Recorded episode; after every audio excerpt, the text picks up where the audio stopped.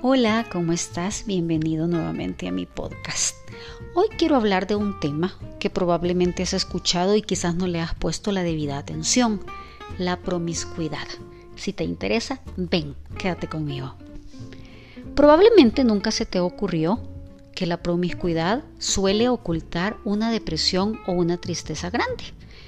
Pero te cuento que sí, porque la depresión a menudo no se ve y tiene muchas caras, y una de ellas suele ser la promiscuidad. La depresión hay que entenderlo como una enfermedad muy frecuente.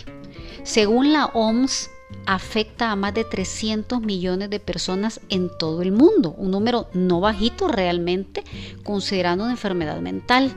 Hay que entender que la depresión es una fuerte sensación de pérdida de valía y por lo menos la persona siente que no vale.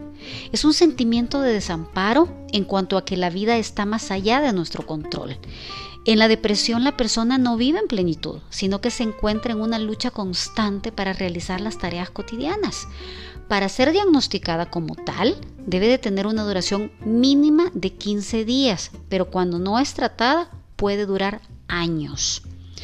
Los principales síntomas de la depresión suelen ser cansancio y desánimo constantes, mucha dificultad para dormir o duermes en exceso, una baja autoestima, sentimiento de no ser útil en el mundo, pérdida de concentración y memoria, descontrol del apetito, comiendo demasiado o muchas veces comiendo casi nada, un sentimiento de soledad, de desesperanza, irritabilidad por cualquier cosa, dificultad para hacer tareas cotidianas sencillas como ducharse, porque aunque no lo crea mucha gente inclusive evita bañarse por sentirse deprimido.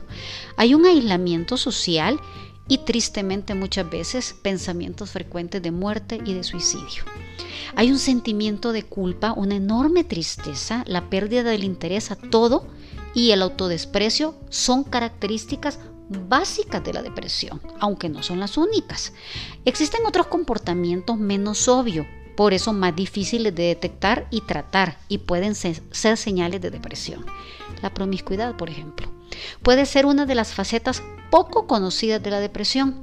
Solemos decir que alguien es promiscuo cuando mantiene una relación sexual después de otra, frecuentes e indiscriminadas, con diferentes parejas o grupos sexuales, siendo soltero o teniendo algún compromiso. Ahora, a lo mejor te preguntarás, ¿y cuáles son las causas de la promiscuidad? A menudo esta actividad sexual es observada en individuos que tienen baja autoestima o que por algún motivo son incapaces de establecer relaciones afectivas profundas. Según los psicólogos, las principales causas de la promiscuidad suelen ser inmadurez emocional, miedo a comprometerse y asumir responsabilidades, existe una enorme carencia afectiva, Inseguridad. De hecho, la persona solo es capaz de reconocer su valor cuando se siente deseada sexualmente por otra persona. Traumas. Falta de afecto y atención parental en la niñez o una exposición temprana a conductas sexuales.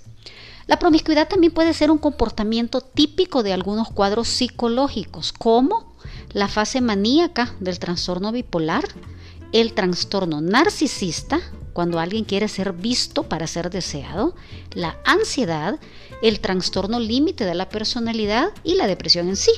Ahora, una de las preguntas que mucha gente se hace es, pero ¿cómo la promiscuidad puede enmascarar la depresión o una tristeza grande? Te cuento, dado que el sexo es una actividad placentera, las personas que luchan contra la depresión a veces buscan mecanismos de excitación y placer para proporcionar un alivio temporal a su estado de ánimo. Tras una relación sexual, el cuerpo libera una oleada de oxitocina, dopamina y otras sustancias neuroquímicas que generan un enorme bienestar físico y emocional. Esto es un tema biológico. Además, el sexo establece una conexión física profunda entre dos personas, lo que puede crear la falsa idea que esta conexión es emocional y aquí hay un peligro. Luego, debido a los beneficios físicos y psicológicos del sexo, lamentablemente algunas personas que tienen depresión pueden encontrar en la promiscuidad una manera de tratar el dolor psíquico. O sea, en vez de dejarse llevar por los síntomas más comunes de la depresión, se enmascara la melancolía bajo la apariencia de una vida afectiva, apasionada e intensa. Es curioso esto, ¿verdad? Ahora, los efectos de ocultar la depresión a través de la promiscuidad son muchos. La principal consecuencia de la depresión encubierta es que no se va a solucionar el problema. Y esto es lo más grave. La depresión es una enfermedad y para curarla es necesario apoyo médico y psicológico. Una persona deprimida que busca aliviar su dolor a través del sexo se siente bien cuando está teniendo una relación sexual. Pero ¿qué pasa después? Viene un vacío y una tristeza que suelen ser aún más grandes porque el afecto descubren que no es verdadero.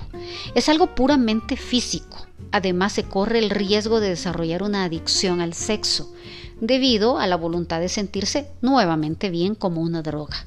La persona puede empezar a tener una necesidad de estar siempre buscando nuevas parejas para recrear la emoción inicial y esa sensación falsa de que existe una conexión afectiva. ¿Qué es importante aquí? Entender que el sexo es parte de una relación y es una base, pero no lo es todo. Es importante que si tú te sientes triste, deprimido, con necesidad de que te vean, de ser expuesto, de manifestarte mucho para que la gente te diga que estás guapa, que estás guapo, podría ser que en el fondo haya algo más interno que resolver. Yo te invito a que hagas un camino de sanación, busca terapia, busca gente que esté preparado para ello, porque tú mereces estar bien, todos lo merecemos y mereces ser feliz. Acompáñame en mi próximo capítulo.